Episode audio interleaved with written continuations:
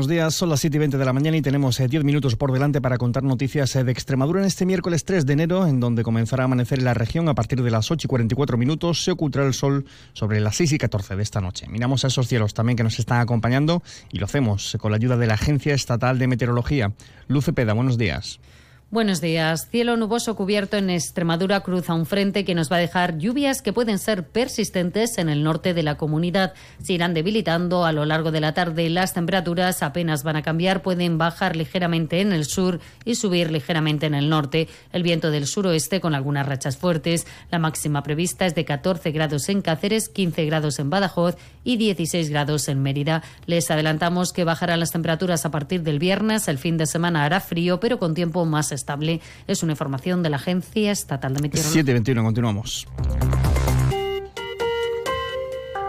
Lo hacemos hablando de presupuestos e informándoles de que el Grupo Parlamentario Socialista registraba ayer en la Asamblea de Extremadura un total de 650 enmiendas parciales a las eh, cuentas eh, del 2024, las presentadas por el Gobierno de coalición del Partido Popular y de Vox. En concreto, han registrado 34 enmiendas parciales al texto articulado y 616 al estado de gasto. Según detallaba la portavoz del Grupo Socialista, Soraya Vega, estas enmiendas eh, mueven un total de 395 millones de euros de las cuentas regionales. Estas enmiendas parciales son fruto de la escucha activa y del trabajo compartido que hemos desarrollado en estas últimas semanas con los agentes sociales y económicos de esta región. Y, por supuesto, también con el PSOE de Extremadura a través de nuestras compañeras y nuestros compañeros en los pueblos y ciudades.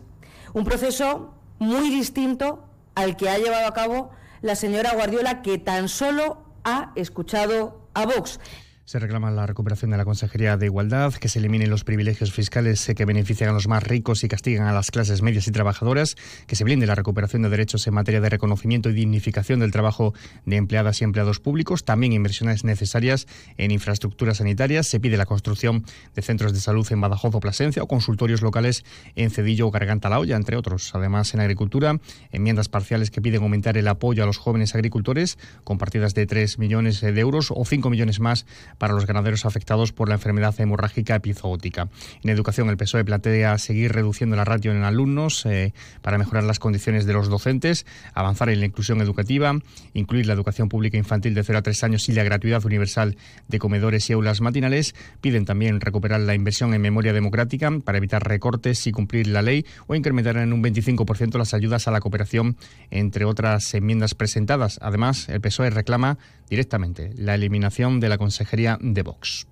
Es que María Guardiola, con el dinero de todas y de todos los extremeños, financia el chiringuito de Vox. Y todo a cambio de poder seguir sentada en el sillón de la presidencia de la Junta de Extremadura. Por ello, el Grupo Parlamentario Socialista ha registrado una enmienda para hacer desaparecer el chiringuito de los secuaces de Abascal en Extremadura. Y no estamos hablando de eliminar estas políticas, de eliminar las políticas que se gestionan desde esta consejería, desde la Consejería de Gestión Forestal y Mundo Rural. No.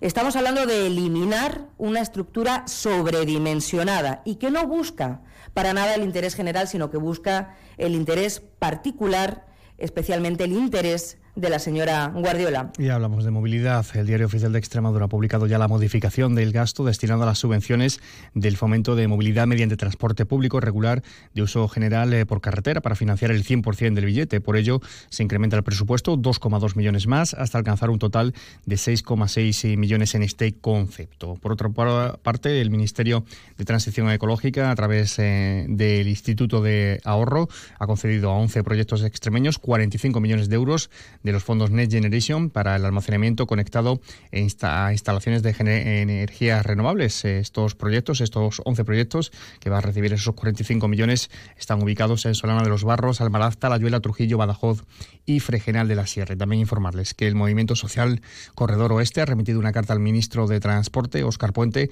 en la que se lucita una reunión urgente para recuperar la línea ferrocarril Ruta de la Plata entre Astorga y Plasencia con el objetivo de impulsar el desarrollo económico de esta zona del país. Noticias en Onda Cero Extremadura. Apuntes turísticos, los campis eh, y establecimientos de turismo rural y apartamentos eh, extrahoteleros contabilizaron el pasado mes de noviembre un total de 63.165 pernoctaciones. Esto es un 14,4% más en comparación a ese mes del 2022. Mientras la Asociación de Pueblos Más Bonitos de España ha anunciado que el acto de entrega de las acreditaciones y presentación de las cinco nuevas localidades, entre las que se encuentran Trevejo y Trujillo, tendrá lugar durante la Feria Internacional del Turismo Que se celebrará en Madrid entre el 24 y el 28 de enero.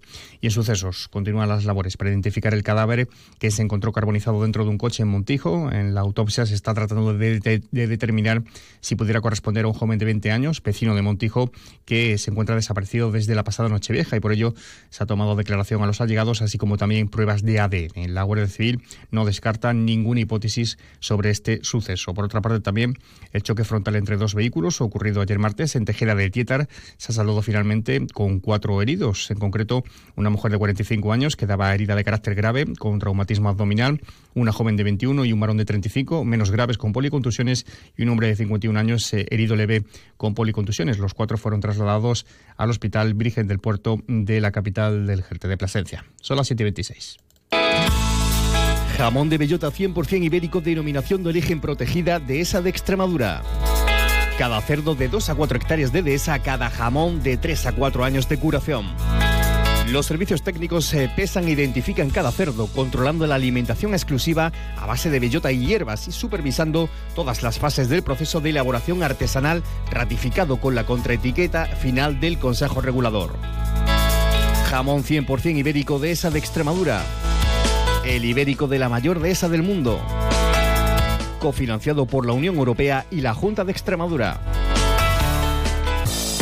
Para el trabajo, para llevar a los niños al cole y para todo lo que venga. Cuenta con el nuevo y rediseñado Volkswagen Caddy. Si eres de los que sabe cuándo empieza su día, pero no cuándo acabará, el nuevo Caddy llega cargado de novedades para ponértelo más fácil.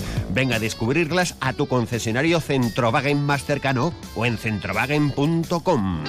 Centrowagen, concesionario oficial de Volkswagen Vehículos Comerciales. Flexibilidad. Dedicación. Confianza. Cercanía. Compromiso. Seguridad. ¿Y si existiese un banco en el que poder confiar? No existe un banco así. Existe una caja. Caja Rural de Extremadura. La Caja de Extremadura Caja Rural de Extremadura, la caja comprometida con la región les ofrece la noticia económica del día. Y es un apunte en parte deportivo, en parte reivindicativo, ya que les contamos que la nueva equipación oficial de todas las que van a vestir todas las selecciones extremeñas de baloncesto incluyen imágenes representativas de diversos puntos eh, de la comunidad, así como también mensajes de reivindicación, como es el caso del tren extremeño, una camiseta que está patrocinada por Caja Rural de Extremadura y con la que la selección regional, las diferentes selecciones regionales en sus categorías afrontarán los próximos compromisos organizados en esas distintas categorías tanto masculinas como femeninas, durante este año 2024. Los premios Espiga de la Caja Rural de Extremadura promocionan el buen hacer y la calidad de los productos extremeños. Premios Espiga Caja Rural de Extremadura, la excelencia convertida en premio.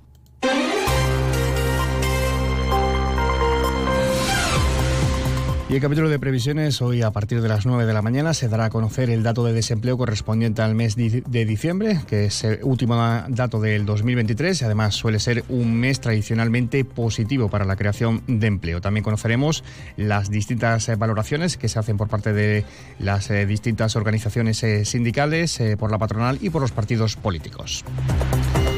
Además, en el capítulo de presupuestos se registrarán hoy también las enmiendas parciales de a los presupuestos extremeños del 2024 que se debatirán en febrero de este año, tanto por parte del Grupo Parlamentario Popular como por parte del Grupo Parlamentario de Vox. Ambos eh, forman esa coalición eh, de gobierno y presentan enmiendas eminentemente técnicas, eh, se entiende, a sus presupuestos extremeños.